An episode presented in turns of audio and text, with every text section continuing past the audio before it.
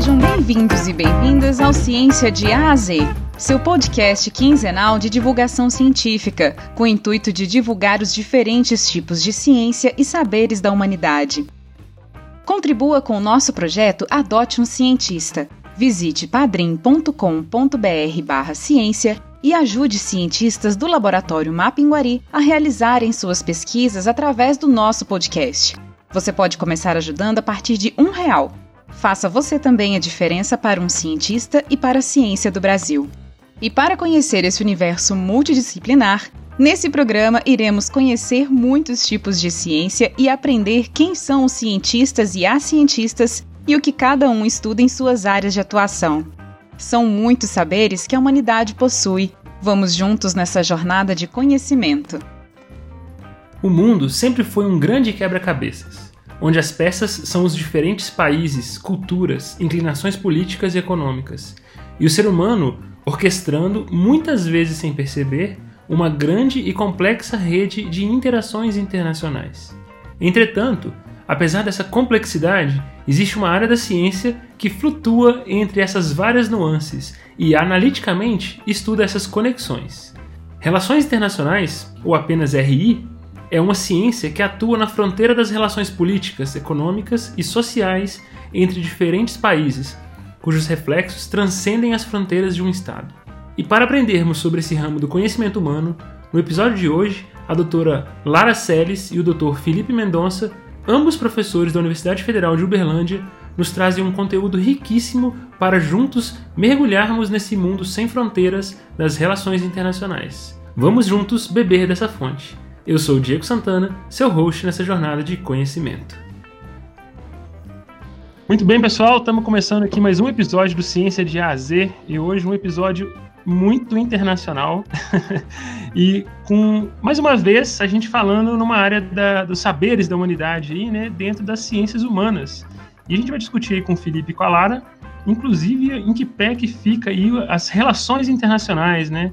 Se uma ciência aplicada ou se os ciências humanas de aspecto mais contemplativo da humanidade, né? a gente pode falar dessa forma também. Mas para a gente começar a conversa, eu queria saber quem que é a Lara, quem que é o Felipe, como é que vocês se tornaram o profissional que trabalha com relações internacionais. E eu vou adiantar também uma pergunta, que é uma curiosidade do Diego, se existe um nome para esse profissional. Por exemplo, eu estudei ciências biológicas, eu sou biólogo. Existe um relacionador internacional? Existe algum nome, um rótulo para esse profissional? E eu queria saber de vocês, da, da, formação de vocês até chegar nessa área da ciência, nessa área do saber, né? Mas vamos lá, assim, do ponto de vista profissional, é, eu acho que eu sou é, uma pessoa bastante imersa no campo das RI, porque eu tenho minha formação inteira, né? Uma filha pura, poderíamos dizer assim, da área, né? Porque a minha graduação foi em Relações Internacionais, né, pela Unesp, meu mestrado em Relações Internacionais pela UNB, meu doutorado em Relações Internacionais pela Rio e eu dou aula no curso de Relações Internacionais da UFO, né? Então, assim, minha trajetória inteira, a única coisa que eu mudei é, foi de instituição, né? Fui mudando de, as instituições de ensino, mas, assim, tive todo o meu trajeto dentro do campo das RIs, né? E já tirando um pouco a sua dúvida, Diego, o nome é uma questão, né? Assim, existe um, não sei se é um consenso, o Felipe pode dizer, entre, em torno do nome internacionalistas, seriam os internacionalistas, ou bacharéis em relações internacionais. É, mas assim, eu não sei se pegou, viu, esse nome. Quando eu, eu, entrei na faculdade, as pessoas diziam, ah, internacionalista, mas assim, eu particularmente nunca me auto-intitulei internacionalista e não sei se as pessoas fazem isso, né? Mas a princípio seria essa a nossa denominação, assim, né? É, então, assim, a minha formação foi toda essa. E você falou um pouquinho, né, de, das motivações, eu acho, né, nessa formação. É, bom, a minha entrada nesse curso, eu acho que ela é uma entrada talvez muito motivada por questões que motivariam talvez um aluno de ciência política, de ciências sociais, né, um interesse aí em compreender relações de poder, relações políticas, talvez com um elemento a mais que seja uma certa curiosidade por entender como isso se dá também em termos globais, né? Então acho que é uma curiosidade tanto por entender particularidades culturais, particularidades políticas, econômicas né, de outros estados e nações, mas também né, uma curiosidade de perceber como essas estruturas de poder acontecem também a partir de uma visão mais é, estruturante, mais sistêmica, né, como na verdade esses fatores estão todos articulados, né, global, nacional, local. Então acho que esse talvez seja um elemento que nos una, né, enquanto estudantes né, de relações internacionais e profissionais de relações internacionais, né, Felipe? É, a, a, a, minha história é bem parecida com a da Lara, né? Eu também, motivado pela sua pergunta, Diego, fiz aqui uma regressão, né? É, quando que as relações internacionais nasceram em mim, né? E foi no ensino médio também, assim, que eu comecei a me interessar é, que me levou, inclusive, a escolher depois a graduação em Relações Internacionais. Mas eu, eu me lembro, eu nunca falei isso em lugar nenhum, mas eu, eu devia, inclusive, já ter dito. É, mas eu tive um professor no, no ensino médio de geografia chamado Júnior, e se ele por acaso escutar esse podcast, um abraço, Júnior, você foi uma inspiração para mim. Que ele, ele falava sobre a geografia, né, não era uma disciplina, no ensino médio a gente não tem disciplina né, de relações internacionais, mas é, algumas disciplinas tocam no tema do internacional. Né? A história, obviamente, as ciências sociais também é muito evidente, mas o Júnior ele ficou com a parte ali de discutir a geopolítica, né? E eu me lembro que aquilo despertou, virou uma chave assim em mim, é, e eu fiquei muito interessado em conhecer melhor e saber, é, porque justamente era essa ideia que a Lara acabou de trazer, né? De que a, o que se passa no, dentro do, Brasil, né? Que é da nossa realidade, ela não está isolada do que acontece em outras partes do mundo, né? É, você tem conexões. É, a Lara falou de fatores estruturais, sistêmicos. Significa que as explicações elas não estão é, apenas no nosso cotidiano, na nossa comunidade, né? na nossa, no nosso bairro, na nossa cidade. Você tem explicações que envolvem, claro, o bairro, a cidade, Brasília, né, o país, e também a região, né, o continente, depois o sistema internacional como um todo. E o Júnior acho que ele plantou aquela sementinha em mim. E aí depois também tem uma, uma outra coisa meio pessoal, assim, que é parte da minha família é, mora nos Estados Unidos, né? é, parte da minha família é estadunidense, né? e, e aí também tinha essa necessidade, assim, quase que pessoal de tentar entender né, as diferenças culturais, as diferenças políticas, né?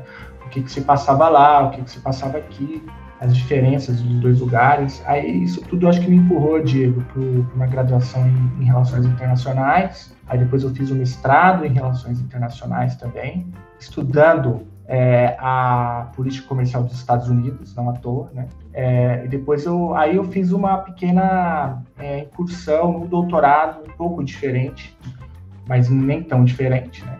É, um pouco diferente da, da trajetória da Lara, né? Eu quero dizer é, que eu fui para ciência política no doutorado. E, e, aí eu fiz um doutorado lá também, estudando também é, a política econômica dos Estados Unidos. E eu digo que é, tão, é diferente, mas não é tão diferente, depois a gente pode até discutir, porque RI também é, uma, é um campo de estudo que abraça é, diversas outras disciplinas. Né? É, então, falei que é um pouco diferente porque eu fi, o meu, meu título é em ciência política mas os temas que a gente trabalha não são tão diferentes, né, lá. E sobre a polêmica do nome, eu, eu, eu tenho a mesma é, questão que a Lara. Quando eu fazia graduação, a gente falava muito que era analista de política internacional, né? Quem estuda é, é o analista de política internacional. É, hoje, eu acho que essa geração nova aí, eu acho que meio que pegou a, o termo internacionalista. Eu tenho visto mais, assim, né? ah, ele é um internacionalista, internacionalista. Então, respondendo a tua pergunta, Diego, eu acho que quem estuda relações internacionais pode ser considerado um analista né, ou um internacionalista. Eu, uma dessas duas coisas, né? É, eu iria mais ou menos por aí.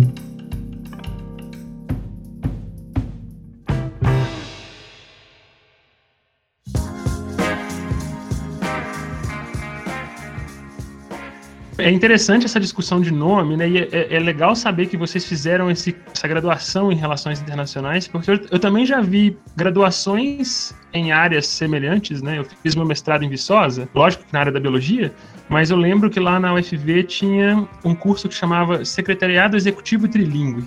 Eu nem lembro se existe esse curso mais, mas eu lembro que boa parte da grade era muito semelhante com cursos que estudavam política externa também, eu achava super interessante, né? E eu ficava me perguntando, nossa, então tem, tem cursos que exigem idiomas das pessoas, né? Isso é impressionante, porque para mim, de um rapaz que veio do interior, ficar pensando nessa coisa de política externa, a importância disso para uma sociedade, para a gente crescer, né? Eu falei, caraca, tem que ter muito treinamento, né? Eu mal sabia falar português, ficava pensando, falei assim, caraca, então tem um profissional que ele tem que saber muitos idiomas.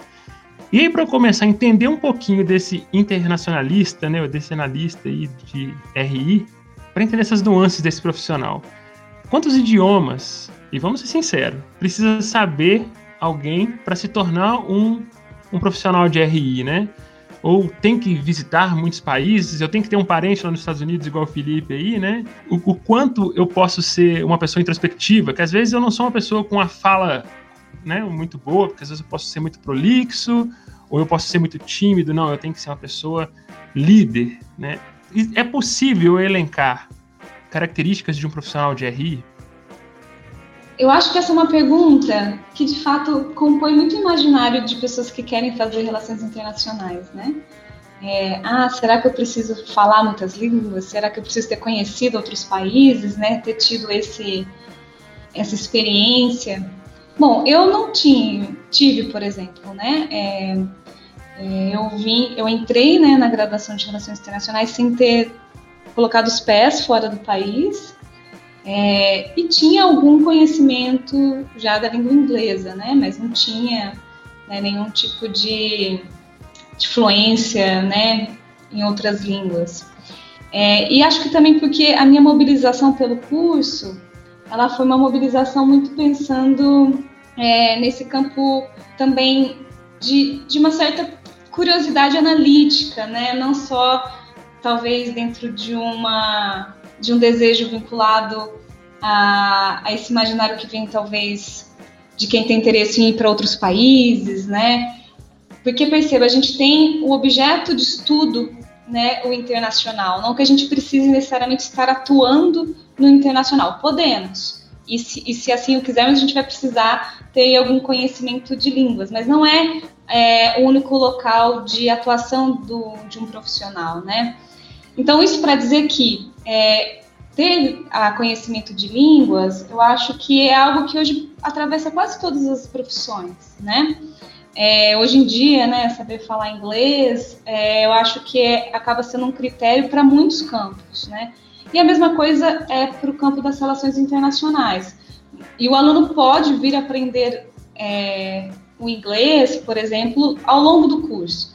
Mas vale dizer que a língua ela não é um componente é, curricular obrigatório, ou seja, quem faz relações internacionais não vai sair sabendo falar línguas. Aprender línguas não é, é um componente, porque, como eu disse, né, talvez não seja aí o foco de formação acho que é um campo profissional que está muito mais preocupado em conhecimentos que venham do campo da capacidade de análise política, econômica, é, análises né, do campo do direito, é, também do campo, enfim, de antropologia, um conjunto de, de áreas de conhecimento que fazem parte desse profissional, e a língua ela aparece mais como um instrumento, né? Um instrumento que vai ser aplicado a depender dessas experiências ou da onde esse profissional vai querer atuar. É, então, assim, de cara, né, se eu tivesse que falar, tem que falar muitas línguas? Não, talvez o inglês, né? O inglês ajudaria do ponto de vista né, instrumental durante a graduação, sobretudo pensando em termos de linguagem, né? Então, de linguagem bibliográfica. Né? Então, quando você vai entrar na faculdade, você vai ter que ler um conjunto de obras, né? É, infelizmente, daí é algo que a gente inclusive precisaria problematizar um pouquinho, o curso de RI no Brasil, ele é ele vem bastante ali como um certo herdeiro dos, dos cursos de RI dos Estados Unidos, né, ou de, da Europa. Então a gente acaba tomando muito é, as leituras ou as produções de conhecimento, os livros que são escritos é, na Europa ou nos Estados Unidos. Então, isso faz com que muitos dos textos que a gente lê é, estejam em inglês, né? às vezes não tem tradução. Então, acho que isso é um elemento que acaba demandando do aluno a linguagem, mas talvez um elemento que, inclusive, a gente precise problematizar, né? no sentido de ler mais as produções feitas por pesquisadores do Brasil, ler mais o pensamento brasileiro sobre o internacional, né? Enfim, eu acho que é uma questão que talvez também não é consensual, né, Felipe? Eu, particularmente, não acho que a língua seja um, nem um limitante, nem um, um critério excludente, né? E também não é homogêneo, né? Tem pessoas no curso de RI que falam muitas línguas, tem alguns que vão manejar bem o inglês. É, eu concordo com, com o que a Lara disse. Eu acho que é, o idioma ele não pode ser entendido como uma barreira à entrada, né? Do interessado ou da interessada no curso. É, Diego falou para a gente falar um pouco das nossas experiências. Eu mesmo entrei no curso na graduação em Relações Internacionais sem o domínio é, do, do, inglês. Tinha ali tido um curso ou outro, mas não, não, não dominava o idioma. E aí eu fui adquirindo essa, essa habilidade e continuo até hoje né, nessa jornada durante a graduação, né? É, porque como a Lara muito bem diz, de fato a gente tem uma carga de leitura, aí eu acho acima da média, assim, é, comparado com outros cursos, né, das ciências humanas, é, principalmente no idioma inglês e, e, alguma coisa também em espanhol. É, mas, o, como eu disse, isso não pode ser entendido de forma alguma como uma barreira, até porque também a a maior parte dos cursos de graduação em relações internacionais tem nos seus componentes curriculares, é, embora não no núcleo duro né, do, dos componentes, como a Lara bem disse, mas tem ali alguma, alguma, algum incentivo ao estudo de idioma. Né? É, aqui na Universidade Federal de Uberlândia, onde a gente trabalha, você tem lá a possibilidade de estudar o inglês, o inglês instrumental, dá para você procurar disciplinas mais, é, depois mais mais avançadas do idioma, e isso conta depois para obtenção do título né, de bacharel em relações internacionais. É, então, é, Diego, a gente tem o, o, o, mundo que a gente gostaria, né, é, que é esse que a gente lê mais os nossos próprios autores, que a gente inclusive lê os autores dos nossos irmãos vizinhos aqui, né, latino-americanos. É, a gente, Lara, eu sei que também tem um pouco disso, né, esse esforço da gente tentar compreender a produção que é, é feita, é construída é, nessas regiões que a gente considera aqui mais periféricas né, do sistema internacional.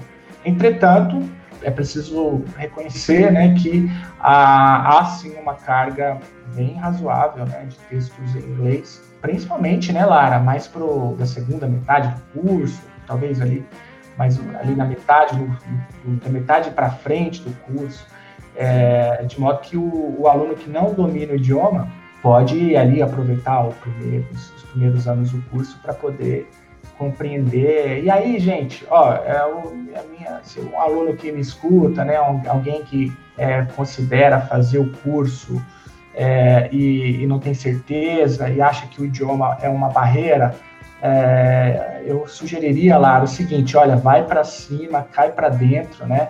É, vai aprendendo do idioma à medida que o curso vai avançando. Eu tenho certeza que, que você dá conta. É, e como eu disse, os cursos costumam dar apoio, né, suporte para os estudantes para poder acompanhar, né, inclusive para poder, enfim, dar conta, né, das leituras em outros idiomas, enfim, Diego, eu acho que é mais ou menos por aí. Você concorda, Lara? Não, eu concordo. Até para tentar sintetizar, acho que eu fiquei tentando achar uma uma forma de expor, né? Eu acho que é isso. Eu acho que não deveria ser um, um limite para a entrada né, dos alunos, mas cabe um esforço né, dos alunos ao longo do curso, né, conseguirem pelo menos um certo domínio instrumental do inglês, porque vai ser cobrado do ponto de vista de bibliografia, né? Então, do ponto de vista prático, é, vai ter essa cobrança, mas dá para correr atrás, né, ao longo do curso. Eu achei super interessante que vocês mencionaram logo na apresentação de vocês, e mesmo nessa discussão sobre o idioma, o quanto que esse, essa área de RI ela é multidisciplinar, né? Ela tem ciências sociais, tem ciências políticas, imagino que tem que ter um pouco de ciência econômica também. Eu imagino que ela tem várias frentes de estudos também, né? Então, assim, eu imagino novamente que deve ser impossível sintetizar essa, essa resposta que vocês têm que me dar, mas eu queria saber o que, que se estuda e se pesquisa em relações internacionais. Porque Diego de fora, que eu imagino que muitas pessoas, a gente sempre se depara com relações internacionais em, que, em aspectos políticos. Tem componentes sociais econômicos também? É, de fato, Diego. Aí a gente começa a entrar, eu acho que em, em debates, né, que inclusive fazem parte aí da, do dia a dia, eu acho que de todo pesquisador de relações internacionais, que afinal de contas, né, que cargas d'água a, gente estuda, né? É, e, e, de fato, assim, o, como você bem falou, Diego, é, esse campo de estudo ele perpassa inúmeros outra, inúmeras outras disciplinas, saberes, né? É, então, a gente pode partir do conceito, inclusive, da multidisciplinaridade, né? É, que, portanto, seria ali uma, um saber que, que bebe da fonte da história, que bebe da fonte do direito, da geografia, da economia e da ciência política. Eu acho que essas seriam talvez as principais aí, é, é, disciplinas que ajudam a formar é, o pensamento contemporâneo aí do que é o campo de estudo das relações internacionais. Olha só que interessante. Antes de, de relações internacionais surgir como um, uma graduação, vamos colocar assim, as relações internacionais já era objeto de estudo nessas outras disciplinas, inclusive até hoje. Você tem historiadores que olham para o internacional, você tem é, geógrafos que olham para o internacional, você tem é, juristas que olham para o internacional, cientistas políticos que olham para o internacional e assim por diante. É, mas eu acho que, à medida que o campo vai se consolidando, né, a gente vai partindo de uma leitura da multidisciplinaridade para uma, uma outra leitura que é o da interdisciplinaridade, né? ou seja, é, não é mais um, um, um, né, um, conhecimento específico de cada área, mas é a junção, né, é, é a maneira como que cada uma dessas disciplinas se conectam num espaço específico, que é o espaço da, do internacional. Né?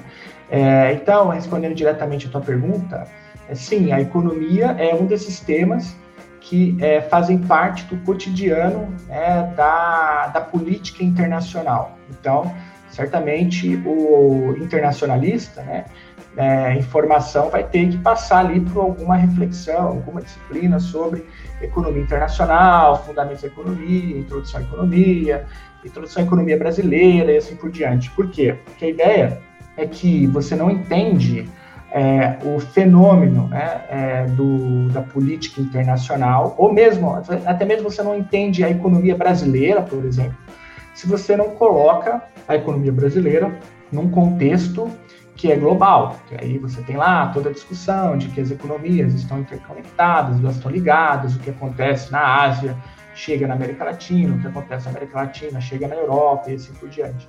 É, então eu gosto muito dessa é, reflexão, Diego, da interdisciplinaridade, né, de como que é, vários saberes, não isolados, né, mas funcionando de maneira é, combinada, né, e um, entrando no outro, um, uma, uma, um método pensado em um para um lugar, aplicado em outro, como que a história impacta na economia, como a economia impacta no direito, como o direito impacta na política, como a política impacta a história. É nesse caldeirão aí de, de variáveis, de conceitos, de saberes, de disciplinas que o internacionalista ele, ele acaba olhando, né?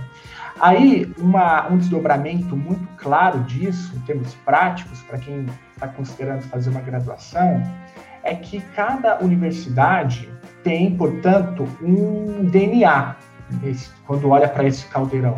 Algumas universidades elas têm um pouco mais a pegada de olhar para a política internacional com uma carga maior do direito. É o caso, por exemplo, sei lá, dos colegas da Universidade Federal de Grande Dourados. Tem lá um curso de Relações Internacionais dentro do departamento de é, Direito.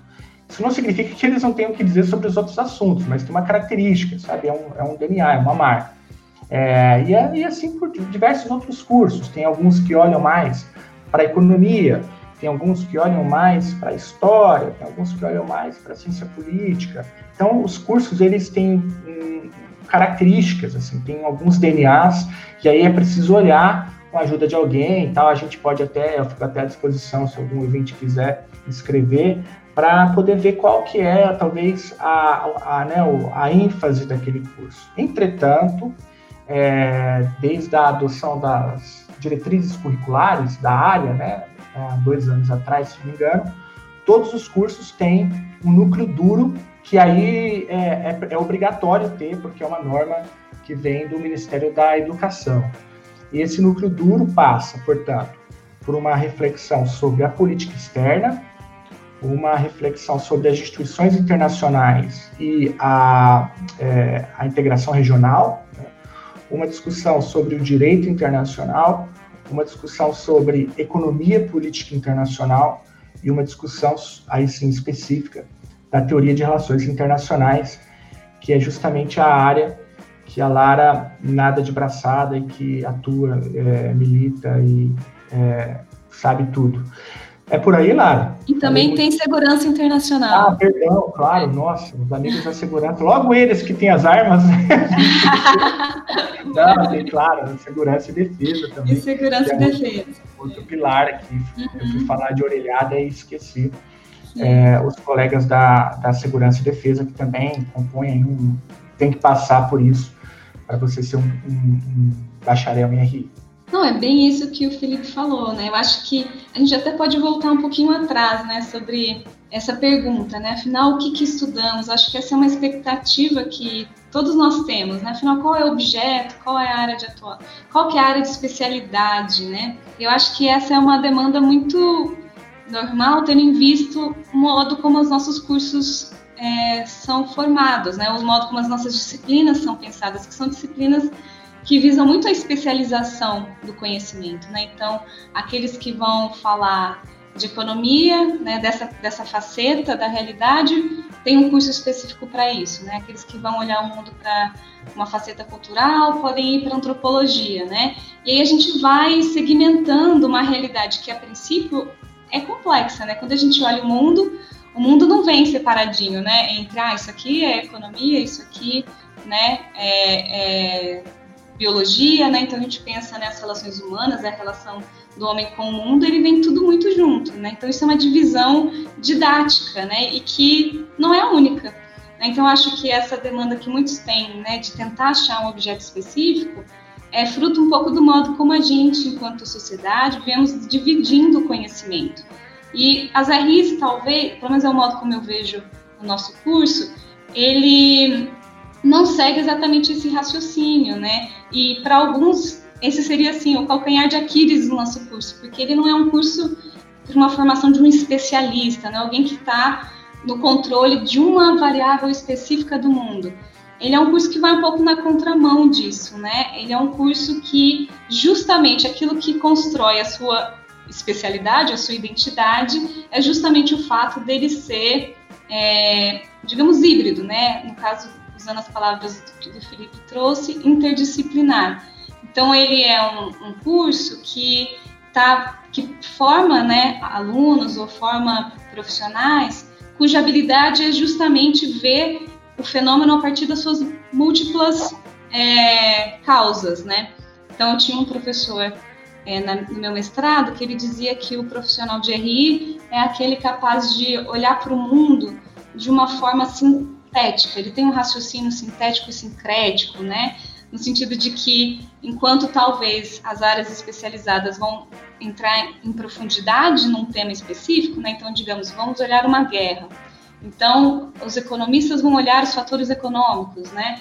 É, os antropólogos, aqueles culturais, é, de repente alguém da área de engenharia pode olhar as questões técnicas da guerra, mas o profissional de relações internacionais seria aquele que olharia para esse fenômeno e conseguiria ver um conjunto de dimensões atuando simultaneamente, que vai entender isso como fruto né, de, um, de uma soma complexa. Ele vai olhar e falar, tá bom, mas a guerra ela é simultaneamente, cultural, econômica, política, é, ela traz elementos né, é, do direito, elementos também técnicos, né? Então, aquilo que nos conforma enquanto especialidade é justamente aquele que talvez não olhe em profundidade esses aspectos, mas ele tem a capacidade de ver a conexão.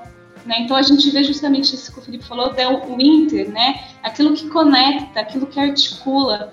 E como eu disse, por mais que talvez isso gere muita angústia né, nos próprios estudantes, de falar, poxa, afinal, qual que é o nosso objeto específico? Eu acho, na verdade, que isso é uma grande força, né?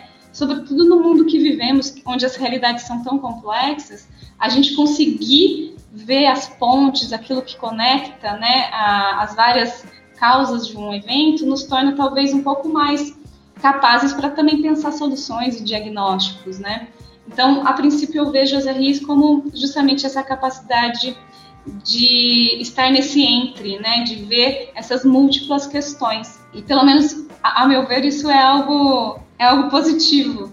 Talvez uma outra questão importante é que, então, diferente de outros cursos que talvez vejam de forma especializada e a gente vê de forma mais combinada, além da gente ver a combinação de vários fatores, como, como o Felipe disse, vários fatores de disciplina, então a gente une economia, política, cultura, direito, é, a gente também faz isso dentro do nível, digamos, de, uma, de múltiplas geografias. Então, a gente vai ver articulação de muitos fatores e também articulação de múltiplos territórios. Então, a gente vê, como a gente falou lá no início, como o local ele está interconectado com o nacional, com o regional, com o global, e a gente busca ver justamente aquilo que costura todas essas questões, né? Então, entender que se você está no seu bairro, e se você, por exemplo, faz uso da internet, você provavelmente está tendo é, diálogos e conexões com movimentos que possam ser globais, né?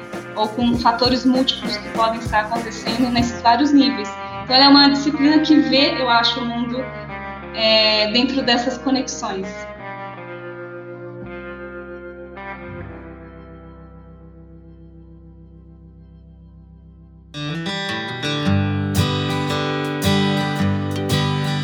tantas nuances que tem de relações internacionais. E aí eu vou juntar duas perguntas, mas que fala muito dessa atuação aí que vocês estão mencionando, porque essas interpretações que um profissional de relações internacionais faz, ela pode ser muito construtiva. Imagino que também se tem o oposto, né, é, de ser destrutiva. Mas em relação ao mercado de trabalho, de todo esse treinamento que vocês têm, então um profissional de RI se formou, e eu vou puxar para aqui para o Brasil, para o cenário brasileiro. Ele tem todo esse treinamento para olhar um, um, o big picture, né? A, a, essa grande cena. Como é que é o mercado de trabalho para esse profissional aqui no Brasil? Ele atua apenas aqui? Ele, ele, ele obrigatoriamente tem que ser um pesquisador? Ele obrigatoriamente vai trabalhar no Itamaraty? Ou ele pode trabalhar em outro país também? Como é que funciona isso? Então vamos lá, Diego. também a Lara falou de algumas é, que alguns dos dilemas né, do, do, dos alunos e das alunas de relações internacionais, é, quando ela citou lá, por exemplo, né, os, os, diversos conhecimentos, transita em tudo, a sensação que às vezes dá é de que, ah, tá, eu sei um pouco de tudo, mas e aí, né? Afinal de contas, o que cargas d'água eu vou fazer com isso quando vou para o mercado de trabalho? É, então, é uma pergunta bem comum, corriqueira, né, o, o Lara, que a gente escuta. Antes de falar, então, exatamente qual é a parcela né, do mercado de trabalho que absorve é, um maior número de internacionalistas, eu queria destacar uma fala é, que tanto a Lara quanto o Diego mencionaram, que é a seguinte, né? É, eu acho que o mercado de trabalho como um todo é, exige profissionais que tenham muita flexibilidade é, nas suas atuações, né?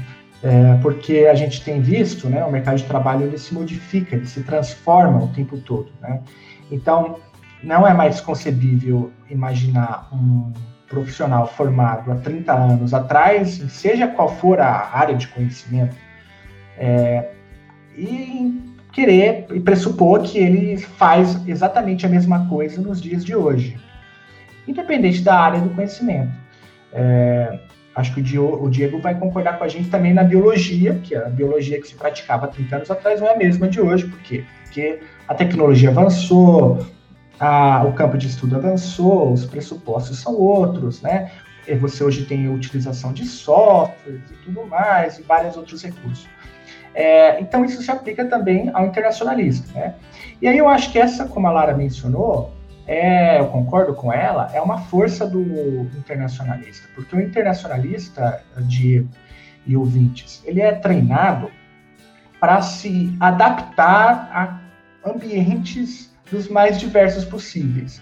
Então, a, a gente tenta trabalhar com os nossos alunos essa característica, né? De, de ao invés de decorar sei lá, um determinado trabalho técnico, um determinado software, né, um determinado procedimento, que ele tenha condições de pensar criticamente sobre tudo isso e o, é, entendendo que o, quando o aluno, portanto, adquire essas capacidades, ele consegue se adaptar em inúmeros locais de trabalho diferentes. É, então, essa é uma primeira coisa só para a gente poder entender é, inclusive a diversidade de, de opções de trabalho que o internacionalista tem diante dele. Né? Bom, o primeiro que mais chama atenção, assim, é, de quem pensa em fazer o curso de relações internacionais é justamente o, a área diplomática, né, o trabalho diplomático. É, de fato, é uma carreira muito, muito interessante. Não nos últimos anos, né, mas mas é uma carreira muito nobre e tal, e tem, exige um concurso público bem concorrido, e que, mas que é, absorve uma quantidade muito pequena né, de internacionalistas. É estatisticamente relevante assim, a quantidade de é, diplomatas que, que nós temos com a quantidade de bacharéis em relações internacionais que existem no Brasil. É, por isso eu não quero menosprezar quem opta por, essa, por esse caminho. Não é esse o, o objetivo da minha fala, mas é, é uma possibilidade. É, muitos diplomatas fazem relações internacionais na graduação, é, embora não só, né? Mas o, o outro, uma outra, acho que parcela aí que absorve bastante profissionais é, é, é o serviço público como um todo, né? que envolve, claro, os diplomatas, mas você tem vários analistas que trabalham no Congresso, no Senado, ou se você olha, por exemplo, para os governos estaduais, os governos estaduais têm as suas secretarias, os seus é, servidores que é, pensam o internacional, e até mesmo as prefeituras, muitas prefeituras, não todas, né, mas principalmente as cidades maiores, também absorvem alguns servidores que têm, que têm essa característica de, de conhecer o internacional, que seja para poder promover seus negócios, para poder articular é, políticas públicas com outras cidades que têm as mesmas características de outras partes do mundo, que seja para promover feiras de negócios, é, ou, ou, seja, é, promoção de, de é, tentativa de atração de investimento, promoção da economia local.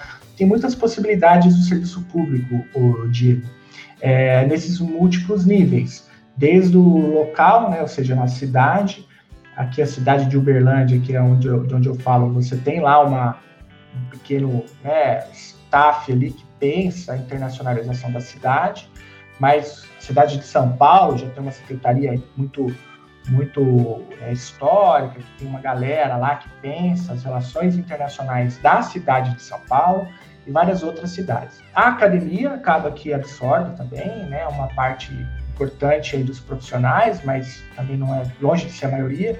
Então, muitos optam pelo caminho é, do estudo, da docência, né, da pesquisa. Hoje, a maior parte das pesquisas são realizadas em instituições públicas, né, na maior parte nas universidades, mas você também tem algumas, algumas instituições que promovem também pesquisas é, com dinheiro de fundações, com dinheiro, aportes que vêm de fora, algumas fundações e assim por diante.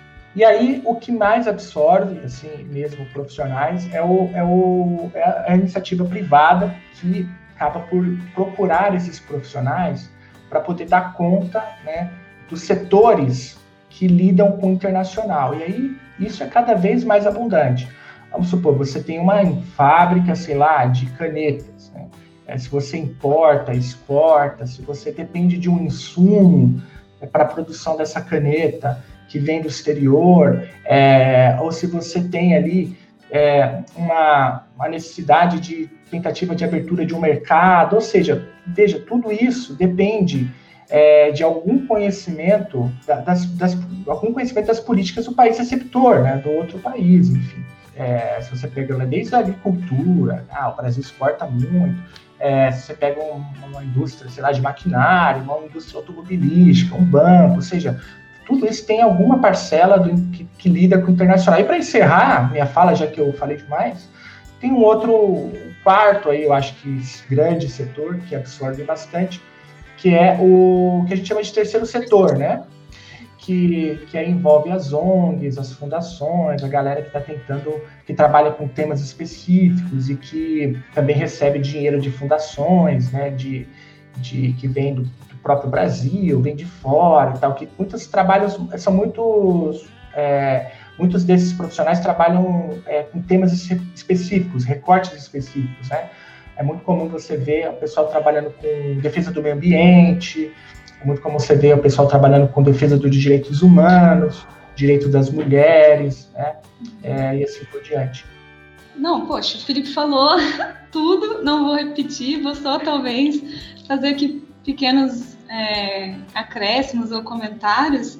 Eu acho que é exatamente isso tudo que o Felipe comentou, né? Se a gente pensar que as relações internacionais funcionam quase que como uma lente analítica de uma faceta do mundo, né? Ou seja, quase todo fenômeno hoje tem aí um, um reflexo, um diálogo com, com o internacional. É, então, basicamente, todas as áreas da experiência humana que, te, que existem, né, o que compõe essa faceta, vão ter profissionais RO, vão ser é, potencialmente é, contratantes né, de for, profissionais formados em relações internacionais. E cada vez mais a gente vê né, essa, essa demanda né, por pessoas que pensem essas articulações acontecendo em muitas esferas, que, como o Felipe falou, vão desde movimentos sociais, né, desde organizações é, municipais, até de fato, né, nessas organizações de caráter é, nacional e também aquelas de internacionais. Então, acho que teve uma só que o Felipe talvez não tenha dado muito foco, que também é um campo onde é, profissionais de RI é, atuam, que são as organizações internacionais, né? É verdade. Então, o Sistema ONU e um conjunto de outras organizações internacionais. Então, o que eu posso adicionar aqui Acho que no primeiro momento, do ponto de vista prático, é falar um pouco da minha experiência, seja, de pessoas que eu conheço formadas em RI, onde elas estão, né? Os nossos alunos, onde eles estão. A gente percebe que a maioria né, se encaixam nesses setores que o Felipe comentou. Então, nós temos alguns alunos que estão hoje na iniciativa privada, né, foram trabalhar em empresas, é, muitas vezes dentro desse diálogo né, com o campo, ou às vezes de Comex, ou de fato com esse essa espécie de análise de mercado, né, de atração de investimento. Tenho muitos alunos nossos que foram para o terceiro setor, alguns inclusive né, dentro de ONGs que tem né, esse debate ou esse canal bastante óbvio com o internacional, por exemplo, Caritas, né, que trabalha, por exemplo, com refugiados, e um conjunto de outros é, é, de outras instituições que muitas vezes buscam esses profissionais justamente para captar recurso internacional e para fazer, ou, ou seja, ou quer seja a partir de um, um aporte de busca é, de financiamento, ou talvez porque sejam instituições cujo alvo é em si internacional, como é o caso dos migrantes, né, dos refugiados e por aí vai, né? Então, nós temos alunos também nesse campo e temos também alunos né, dentro do campo público. Né? Temos, né, como o Felipe falou, é, também no campo diplomático, mas certamente é uma parcela menor, até porque a diplomacia é um concurso público. Então, a princípio, você pode ter qualquer formação para prestar. É, eu acho que muitos acabam tendo formação em RI porque, de fato, é, é um curso que dialoga muito diretamente com essa, com essa função. Mas, novamente, né, qualquer pessoa pode prestar o concurso para carreira diplomática. E lembrando que, inclusive, né, é, muitas dessas tarefas, essa, essa, essa função diplomática do Estado, ela não é feita apenas por diplomatas. Né? Existem outras funções é, para as quais os formados né, é, em relações internacionais podem tentar adentrar. Eu acho que essas são, de fato, as principais linhas.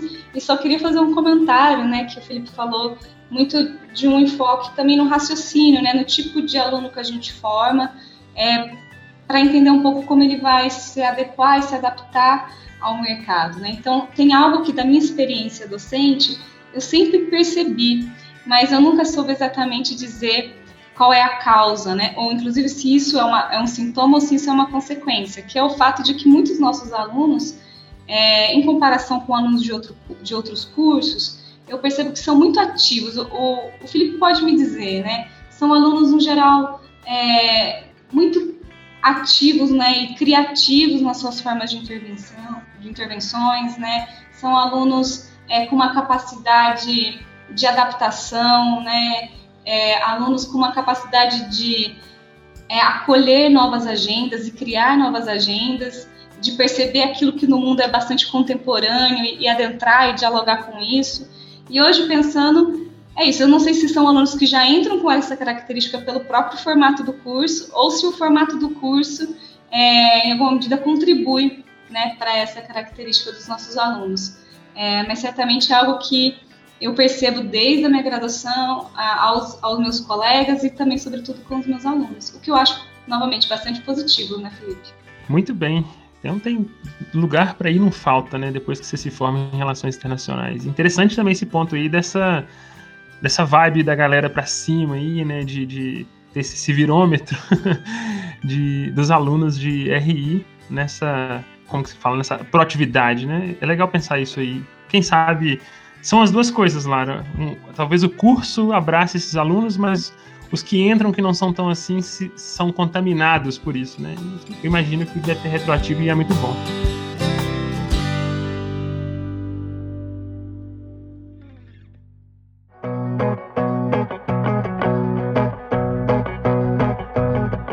É, só para a gente pegar um outro aspecto que eu acho importante também, porque o nome do próprio podcast é sobre os saberes, as ciências que nós temos como seres humanos, né? ciências, os saberes da humanidade. E no Brasil, quais são as pesquisas foco dos profissionais de RI, né? Existe alguma tendência? Porque o Felipe mencionou que ah, não é imutável, né? A gente muda a forma de analisar, a gente muda a forma de pensar, a, as leituras, mas imagino também que tem tendências do que a gente estuda, e principalmente com relações internacionais que fala-se muito de política e de economia que muda o tempo todo, né?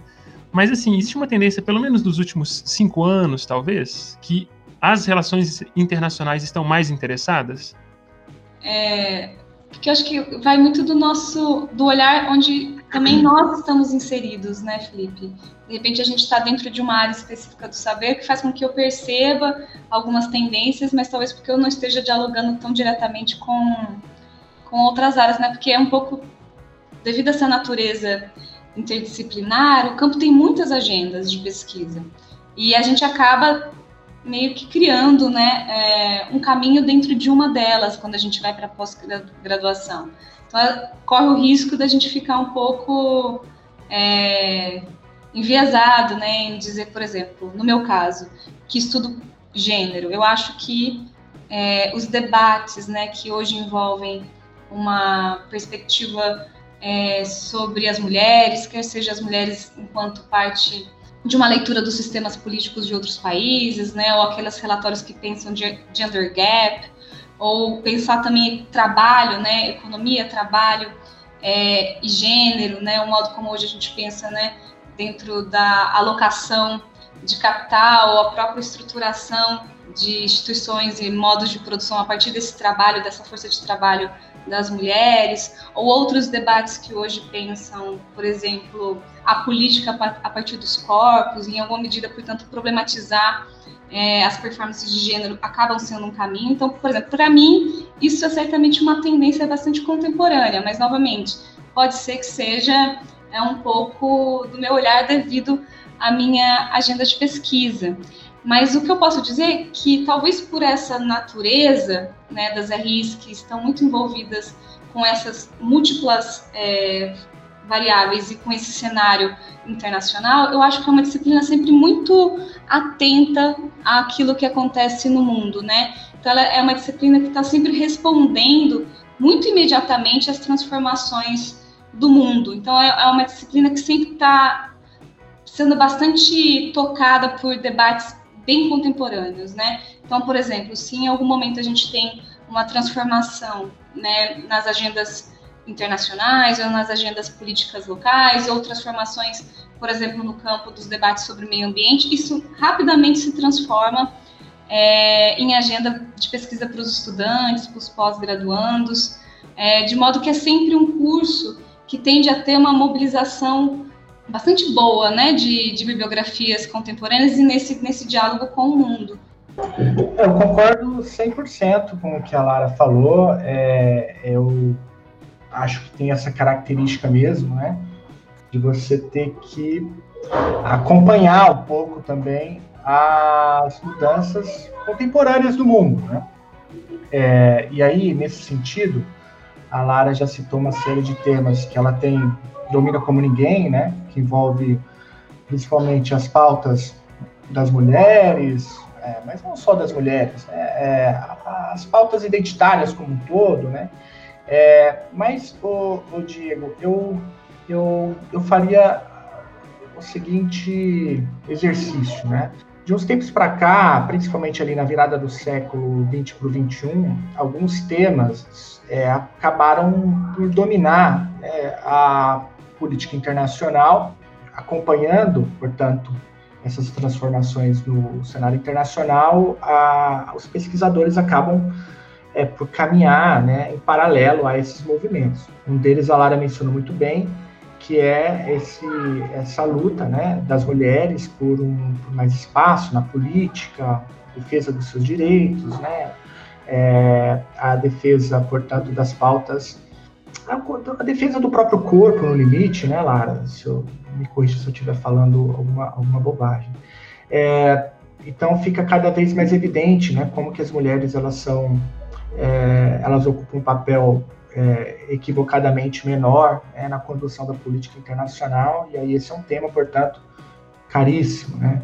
Mas aliado a esse tema, é, você tem também uma discussão muito importante é, sobre direitos humanos. Né? E aí a gente tem muitos colegas que dedicam a carreira inteira trabalhando com esse tema, né? Porque também de uns tempos para cá, da virada do século para cá, a gente esperava, né, é, ter superado algumas questões básicas como essa, né, a defesa dos direitos humanos, dos direitos humanos. Mas a gente ainda não superou. E, e, pelo contrário, né, a gente tem visto, inclusive, retrocessos em alguns lugares do mundo, inclusive no Brasil, é, no que diz respeito à, à defesa dos direitos humanos, né, ou a criação e manutenção de políticas que é, respondem, né, que asseguram os direitos mínimos dos homens e das mulheres. É, no Brasil isso é muito evidente mesmo, mas muito claro. Basta ver aí o que os especialistas estão dizendo sobre isso. É, então, não é por acaso que a, a, o, né, muitos pesquisadores se mobilizam para tentar entender justamente o que, que acontece, o que está por trás, quais são os interesses, correlações de força que existem que ajudam a fortalecer o, o, o regime internacional de direitos humanos, os regimes, né, mas que também tentam entender aquelas correlações de força que atacam né, é, essa questão que, dos direitos humanos. Aí você tem outras questões que também que são típicas do século XXI. Uma delas é essa volta a um tipo de nacionalismo que era praticado, sei lá, no século XIX, né, é, e que alimentou uma, inúmeros governos de extrema direita, então tem uma galera estudando isso, o que, que isso significa, essa guinada pra, dessa direita radical, como eles se elegeram, quais são as correlações de força, o que, que significa, que ponto, até que ponto os algoritmos ajudam a entender, qual a importância dos algoritmos, a comunicação política, o impacto que isso tem na integração regional, aí a gente vê lá o Brexit, o, né, o Reino Unido, o, o, o Boris Johnson, né, é, militando para sair da União Europeia, aqui no Brasil, é, acabando com o Unasul e assim por diante. É, outro tema que está muito na crista da onda, o Diego, é, a, é justamente o que a Lara chamou lá dessa nova fase do capitalismo contemporâneo, principalmente depois da crise de 2008, crise financeira que acontece nos Estados Unidos. É, eu, eu, eu, às vezes eu falo para meus alunos assim, ah, crise de 2008, que já tem aluno meu que já não era, sei lá, era criança, né? E eu falo, meu Deus do céu, eu tô ficando velho, né? Aí, a crise de 2008 para cá, né? Você tem toda uma reflexão sobre o que, que significa, o que, que é o mercado financeiro, o impacto que isso tem. É, aí vai lá estudar G20 financeiro, o que, que é o fórum, o fórum em Davos, o que, que os países fazem, deixam de fazer. Um outro tema é, também bastante importante é o tema da, da Ásia. E aí essa eu queria. É, é, a Ásia não é o único tema, né? são vários temas, mas que é, circulam ali a, no continente asiático. Esse é um tema do futuro, né, Diego? É, todo mundo quer entender o que, que é a China, se a China vai ser a próxima superpotência econômica, se já é. A China já é o principal parceiro econômico do Brasil, já ultrapassou os Estados Unidos há algum tempo, o que, que significa a China, então tem muito aluno querendo. A gente estava falando do inglês agora há pouco, que o inglês é importante, mas já tem aluno que já está estudando mandarim, né? Está tentando entender outra coisa, o que, que é, porque não dá para entender o mundo mais sem olhar para a Ásia.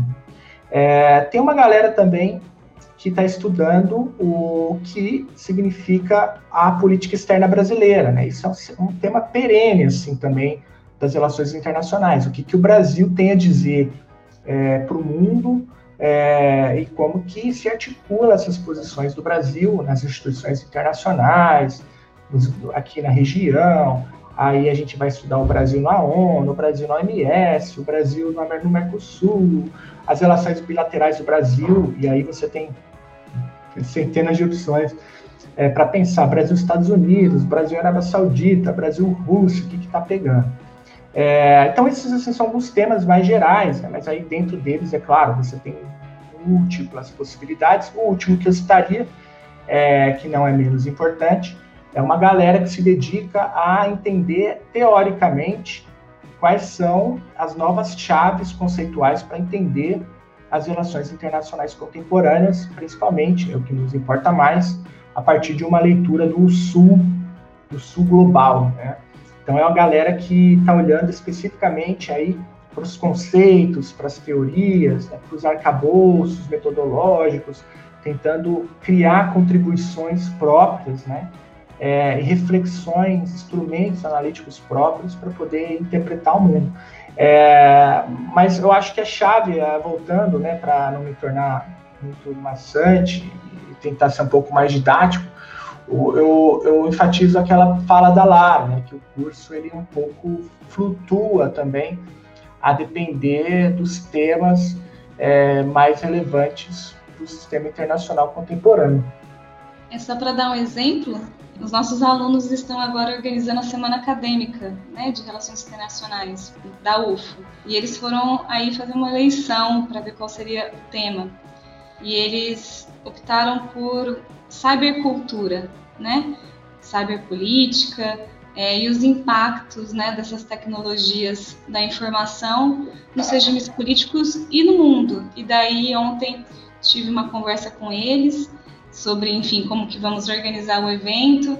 E aí apareceram esses interesses, né? Então eles estão querendo entender, bom, como que pensar Big Data, né? O debate de fake news, como isso tem afetado né, é, um conjunto de processos é, eleitorais ao, ao, redor do mundo, a ascensão ou declínio de alguns grupos é, políticos, como que isso afeta a economia, né, como a internet afeta o campo do trabalho é, territorialidade, como pensar geopolítica, até como pensar a cibersegurança, né? A gente entra no debate né, da vigilância, né? Hoje, hoje também como pensar processos, conflitos como a guerra a partir de tecnologias como drones. Então, assim, a gente vê que eles caminham de fato, né?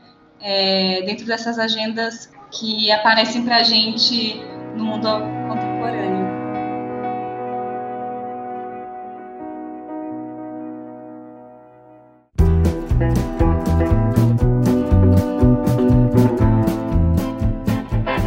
Agora eu entendo que vocês disseram no começo sobre como responder esse monte de perguntas, se elas tinham ou não respostas, né? Porque é muito amplo. Esse termo de flutua entre áreas, entre aspectos, eu achei excelente. Eu acho que, por enquanto, representa muito bem as, as relações internacionais, né? Importante isso. É, vocês mencionaram nessas diversas áreas de estudo, né? E eu consegui ler mais ou menos que não tem um, um, um tema demodê dentro de relações internacionais. Tem muita Uh, você pode pegar novos temas, mas os antigos eles podem se tornar de novo relevantes com uma nova roupagem. É muito interessante isso.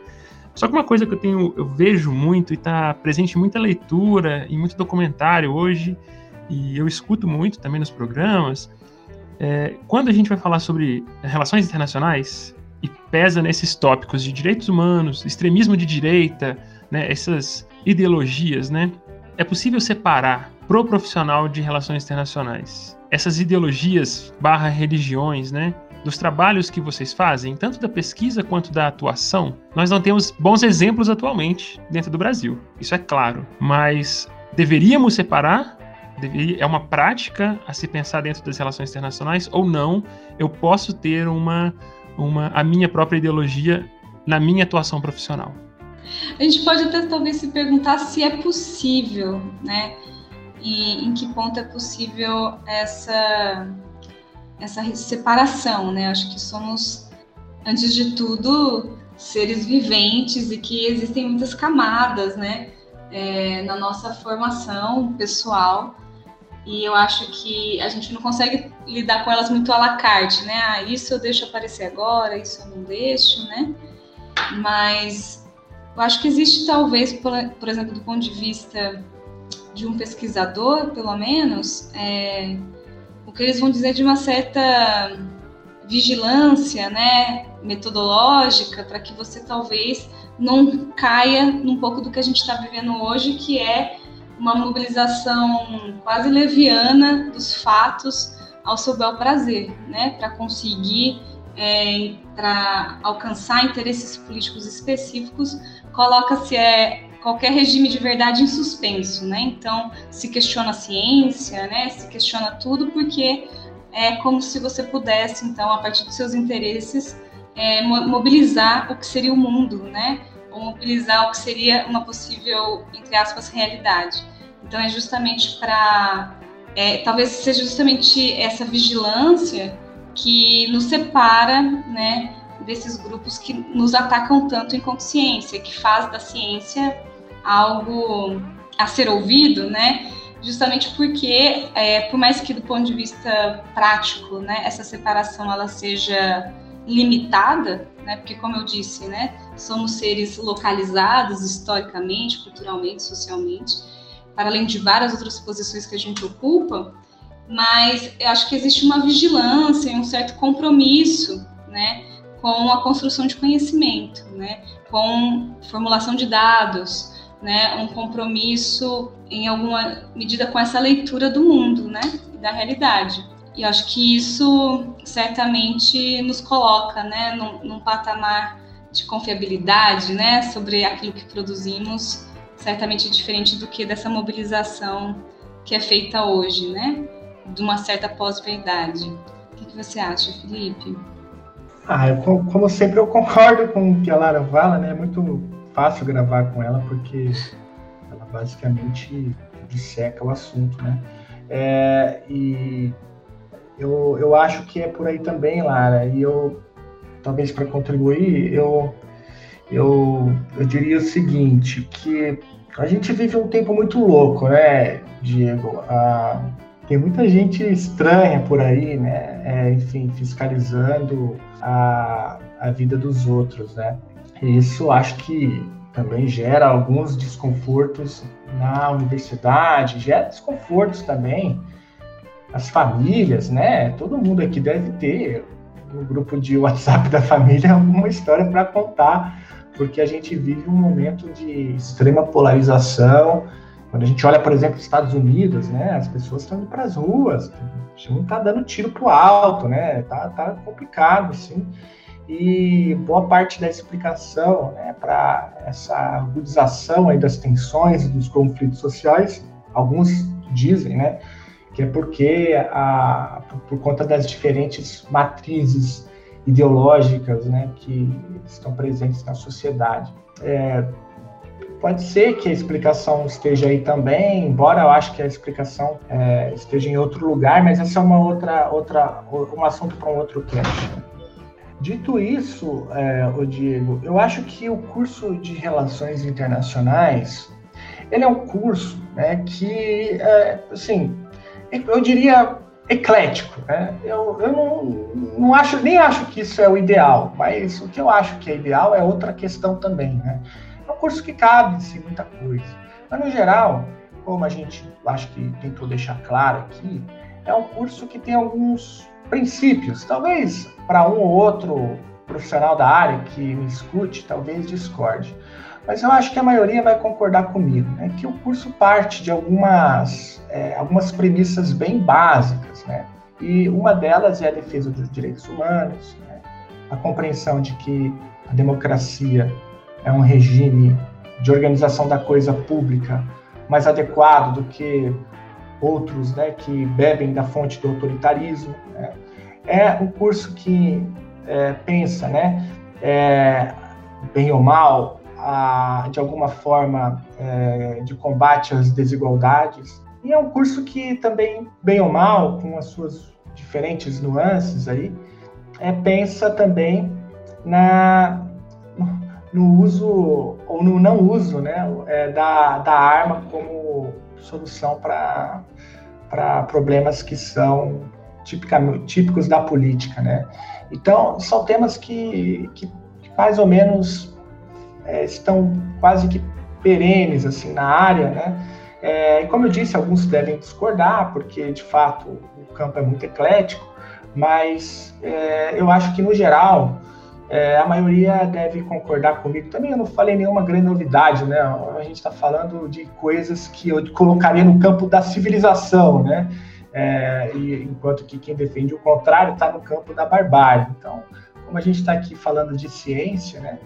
Maior parte dos cientistas estão no campo da, da civilização e eu acho que concordariam comigo, é, de modo que, e tudo isso que eu falei cabe muita coisa, né? Então, falando em termos de partidos, acho que tem gente de esquerda, tem gente de direita, tem gente de centro, tem gente para que olha para cima, tem gente que olha para baixo, é, e assim, tudo funcionando dentro do, da lógica dos argumentos, a gente debate, a gente discute, porque o que a gente quer mesmo é apurar, né, depurar os, os debates, os conceitos e as ideias.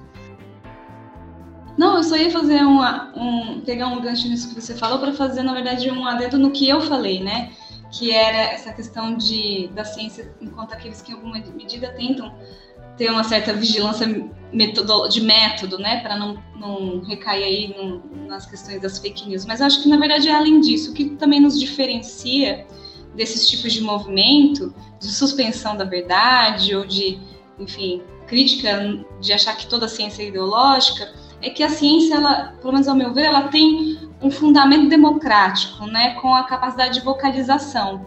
Então, assim, a grande questão é que a ciência ela é comprometida com muitos, muitas vozes, ou deveria estar, né? Com a capacidade de enunciação de muitos grupos. É por isso que, inclusive, a gente defende é, uma universidade pública ou ensino superior é, de acesso, né, a todos os grupos, né, gratuito, público, para que todo mundo, todo tipo de corpo, todo tipo de classe, né, todo tipo de experiência possa adentrar né, o campo do ensino superior e possa se transformar em pesquisador para que, se no limite a gente não consegue né, abrir muito mão desse campo da experiência, que então, no mínimo, essas experiências todas estejam representadas na ciência.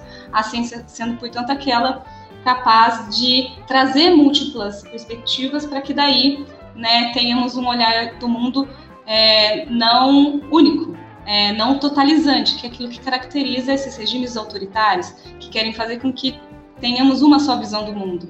Então, eu acho que a ciência ela tem esse compromisso com múltiplas perspectivas. Então, acho que nas RIs não foge disso, né? A capacidade de vocalização de muitos grupos, né? Porque Cada um vai perceber a importância de algumas questões no mundo. Isso nos leva também para a importância das ciências humanas como parte desse campo científico, né? Apesar de todos os ataques que têm sido feitos. Então, se a gente está falando de um campo do conhecimento que se dedica à interpretação do mundo, interpretação das variáveis que estão conectadas, justamente para construir bons diagnósticos e diagnósticos variados, a gente está falando né, de um tipo de ciência que está buscando também produzir soluções variadas, né, e soluções que, como todas as ciências humanas, acho que de alguma maneira, tem esse horizonte ético de produzir justiça social, produzir um mundo é, mais igualitário, mais justo para se viver, né? E inclusive a capacidade de ter muitas vozes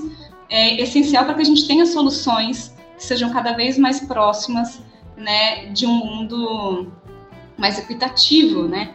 Então eu acho que também vale aqui um momento de percebermos a importância dessa ciência, né? E cuja validade não está vinculada a um utilitarismo monetizante, né? Não sei se nem essa palavra seria possível, mas é uma utilidade de aplicação, né? Porque muito lá no início o Diego perguntou, é uma ciência aplicada, não é? A gente pode se questionar onde está a aplicação, né? Muitas vezes a nossa sociedade tende a ver como é, aquelas ciências que, portanto, uma aplicação direta, como aquelas que têm uma monetização direta, né? Que, portanto, gerem um produto que possam circular no mercado.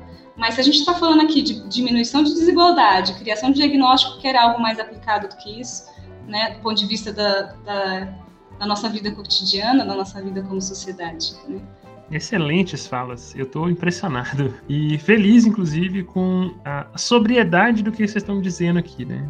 Eu fico feliz de, de pensar e de entender, né, na verdade, de ouvir que o discurso sobre para qualquer ciência, né, múltiplas visões são muito bem-vindas contanto que a gente está dentro desse, desse aspecto humano, uh, racional, não da barbárie, como o Felipe disse. E eu acho que o, o, profissional de relações internacionais, olhando nesse grande aspecto, realmente tem muito a contribuir para uma diminuição dessa polarização, né? Porque ela é uma coisa muito artificial que a gente está criando, que não deveria, porque essas múltiplas visões, essa visão de fora, é muito bem-vinda. Eu acho interessantíssimo a gente pensar dessa forma também.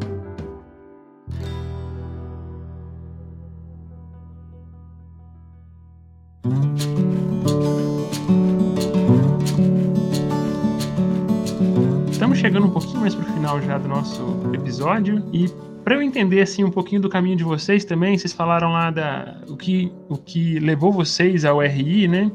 Eu queria saber dos dois pessoas que vocês se inspiraram, né? Ou quem é uma inspiração para vocês nessa área da ciência, nessa área das relações internacionais. Eu acho que essa resposta, para mim, talvez seja mais fácil, porque é uma não resposta. Enquanto você falava, eu fiquei aqui pensando, eu estava um pouco angustiada, porque eu falei, gente, quem eu vou dizer, né? Quem será que me inspira no campo das RIs? E eu percebi que talvez a resposta seja é, uma dificuldade de acessar assim, grandes nomes, né? Eu acho que hoje é, me inspira muito aqueles que estão aqui do meu lado, né? Quando pensando, por exemplo, em momentos como esses, onde a gente vê ataques à educação, ataques à universidade pública, ataque à ciência, e daí eu olho para o lado e vejo meus colegas professores nas suas áreas específicas, não precisa nem ser só de RI, mas também de RI, cada um aí se esforçando para continuar, né, dentro desse esforço de educação, é, continuar produzindo, continuar também com o um mínimo, né, de saúde mental dentro disso, sem perder, né, esse horizonte de valores democráticos, é, de valores pedagógicos. Então, eu acho que olhar para esses professores, olhar também para os meus alunos, eu vejo meus alunos se esforçando, né, para se manter dentro da área, a despeito de todos os ataques às humanidades e entendendo isso como importante, tentando se construir dentro disso, nossos alunos já formados e egressos que estão trabalhando e aí em áreas né, também de relações internacionais. Então,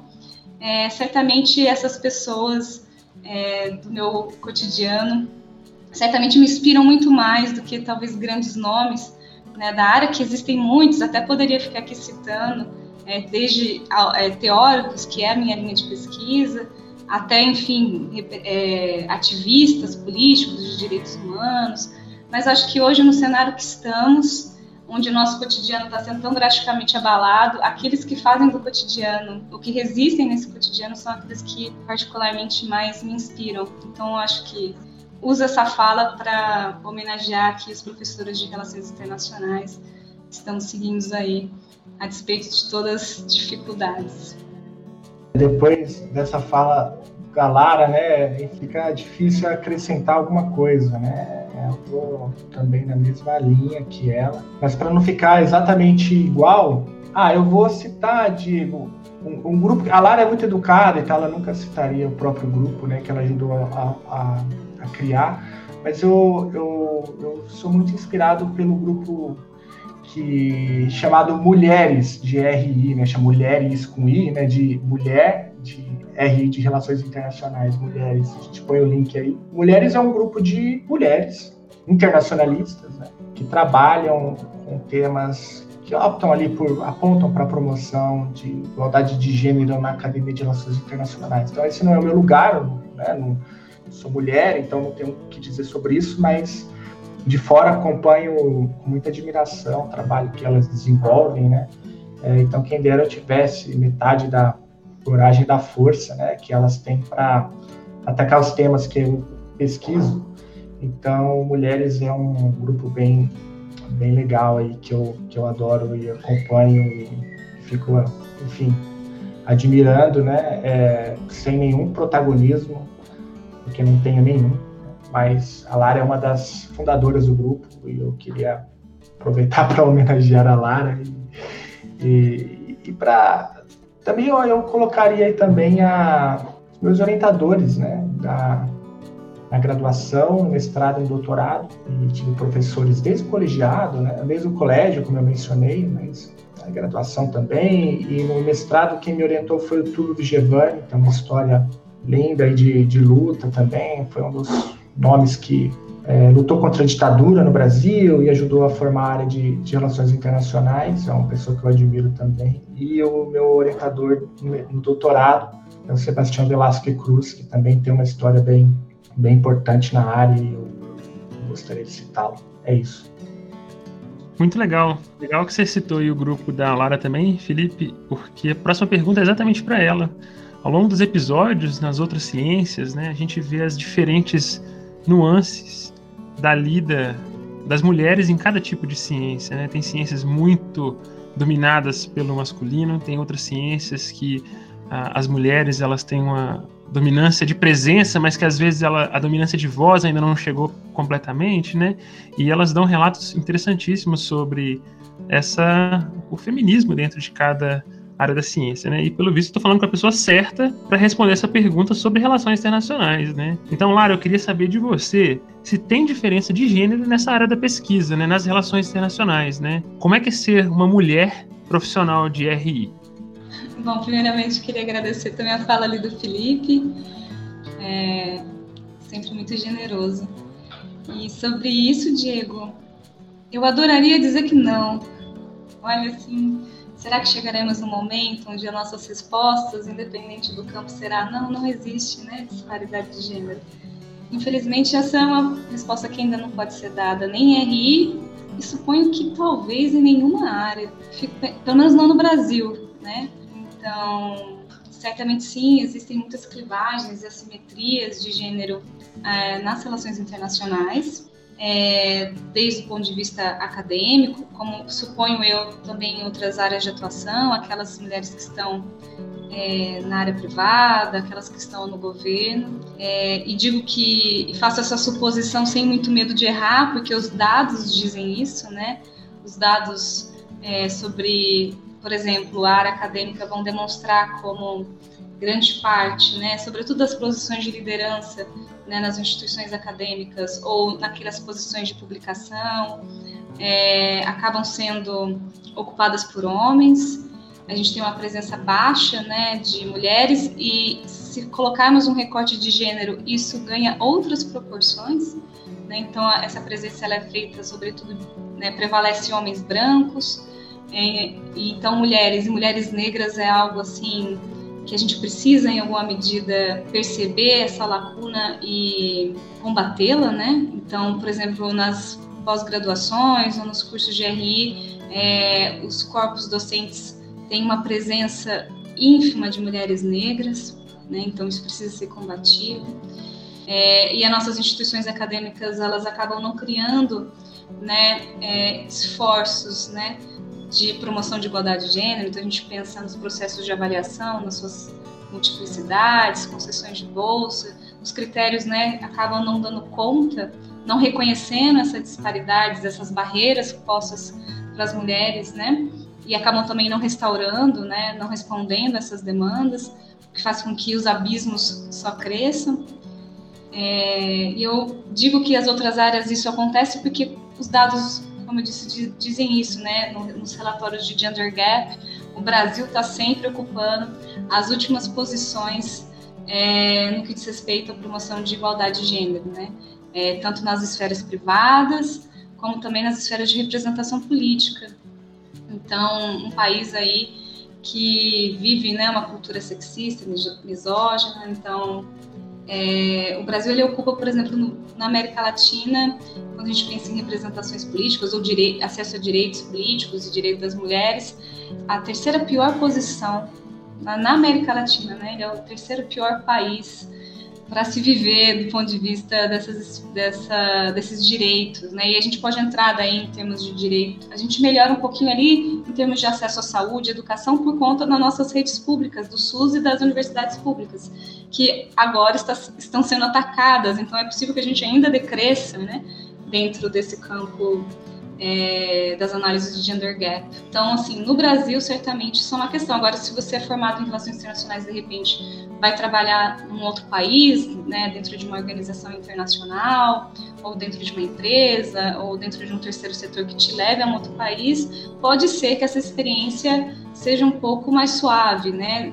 Duvido que mínima, né? Mas existem países onde é, a, existe já uma, uma, uma, busca né, por desfazer essas disparidades, né? Países reconhecidos, né, por terem boas políticas de promoção de igualdade de gênero. Então, de repente, nesses países pode ser que a experiência seja outra, mas no Brasil ainda é trágico e o nosso cenário aponta para algo ainda pior, né, dentro de um governo que tem aí um ataque é, não só ideológico, mas também orçamentário e e concreto né, contra as mulheres. É, do ponto de vista né, de esvaziamento de agências, né, de esvaziamento de reflexões sobre políticas públicas e por aí vai. Então, certamente existe, mas também existe muita resistência, isso é bom pontuar. Mulheres de... estão, estão aí reclamando seus direitos. Continuaremos, né?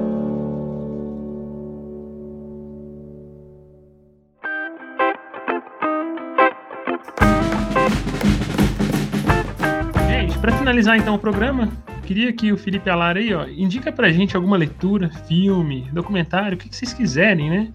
Para inspirar as pessoas a estudar sobre o profissional de relações internacionais, sobre essa ciência, né? Ou também qualquer coisa que lhes inspire ou que vocês queiram falar para ajudar a gente a passar esse período caótico que está sendo essa pandemia, né? Porque eu espero que estejam todo mundo em casa, quietinho, usando esse tempo aí para usar essa, esse tome ciência e ler esses livros e ver essas indicações nossas aí.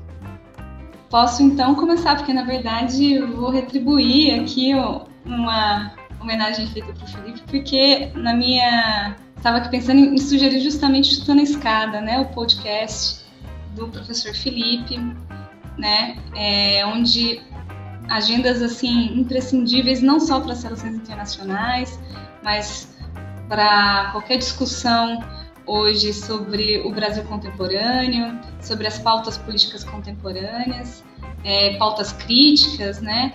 É, acontecem ali, né? Eu mesma sou uma ouvinte, uma aprendiz, né? Aprendo muito com, com o podcast Chutando a Escada.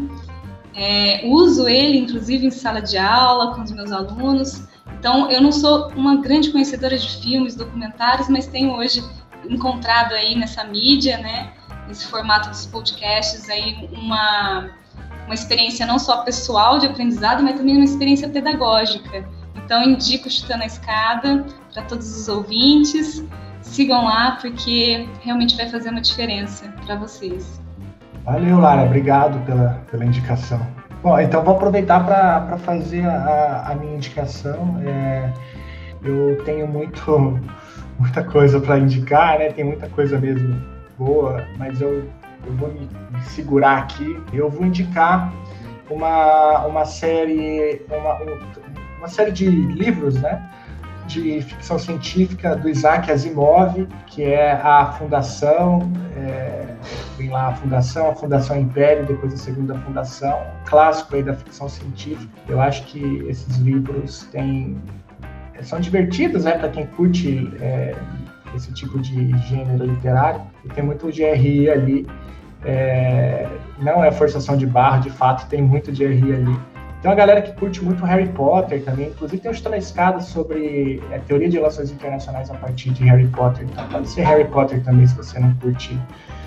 É, esse, é, se você não curtiu o Asimov, né? Veja, RI pode ser bem, bem divertido. E, eu vou indicar também um, um, um, documentário que vai ser o Dia que Durou 21 Anos. Conta um pouco a, a tem no YouTube, né? E conta um pouco a história do golpe no Brasil de 64 e qual que foi a participação dos Estados Unidos no golpe de 64, né? É, então, o documentário é bem legal, tem lá tudo bem documentado, não é apenas opinião, né? Não é um documentário baseado em opinião, é um documentário baseado em pesquisa, em fontes, pesquisa primária, né? Tem lá muitos áudios, documentos. Um documentário bem importante para quem quer entender o que rolou no Brasil em 64, e que tem tudo a ver com RI, porque o documentário conta um pouco a participação dos Estados Unidos né, no golpe. Então é isso. É, eu quero reforçar a indicação da, da Lara aí, porque cheguei aos nomes deles, do Felipe e da Lara aí, pelo Chutando a Escada, sou um ouvinte assíduo aí, recomendo demais da conta. Ah, foi quando eu descobri, inclusive, que relações internacionais poderia é, na verdade, uma área da pesquisa também, não apenas de atuação no terceiro setor e na, no serviço público, né? Muito legal, recomendo. E para finalizar, eu acho que também o, um documentário que está super em voga, que está super em alta, que é O Dilema das Redes. A gente falou sobre uhum. essa, essa polarização aí na, no meio do episódio, né? Então, assim, sigam aquelas dicas no final, muitas pessoas, aqueles que não conseguem se desligar totalmente, mas tem como você minimizar o impacto, pelo menos, nas suas vidas, né? Assistam, porque pode mexer um pouquinho com vocês. E para entender, infelizmente, eu não sei se esse livro ele foi um manual para as pessoas que falam sobre ele, mas o livro Como Funciona o Fascismo. Né? Claro, um excelente livro. Excelente leitura mesmo, e a gente vai lendo ele e vai falar assim: é, esses extremistas de direita pegaram esse livro e, inverteram a ideia dele. É verdade. Exatamente, eles vão seguindo passo a passo e você vê o que você está vivendo, né? Mas sigamos na luta, gente. Pessoal, queria agradecer demais a participação de vocês. É uma honra mesmo ter os dois aqui falando para o Ciência de A a Z. É um episódio que eu gostei muito, bastante iluminador, né? Pensar um pouquinho aí dessa ciência das relações internacionais. Então, Felipe, muito obrigado pela sua participação. Espero que tenha outras oportunidades aí. Valeu, Diego. Sucesso aí no projeto. Parabéns pelo podcast. Tamo junto. Conte sempre comigo. Lara, muito obrigado também pela participação, direto de Uberlândia aí, falando da UFO também, e sucesso aí nas suas pesquisas também. Eu que agradeço, foi um prazer poder fazer parte e parabéns também pelo podcast, muito importante, né? Nesse momento, fazer essa divulgação das ciências. Então, novamente, parabéns e vida longa. Chegamos ao final de mais um Ciência de A a Z. Bora ajudar nesse projeto? Assina ele no seu tocador para não perder nenhum episódio. E divulga também para todos os seus contatos. Segue a gente nas nossas redes sociais, no Twitter e Instagram, ciênciaaz. E procura também nossa página no Facebook. Nas nossas redes sociais, publicamos também a hashtag Tome Ciência, com todas as dicas culturais que os nossos convidados falaram no programa. Para sugestões, dúvidas ou críticas, escreve para o nosso e-mail ciênciadeaz.gmail.com. Nos vemos em duas semanas.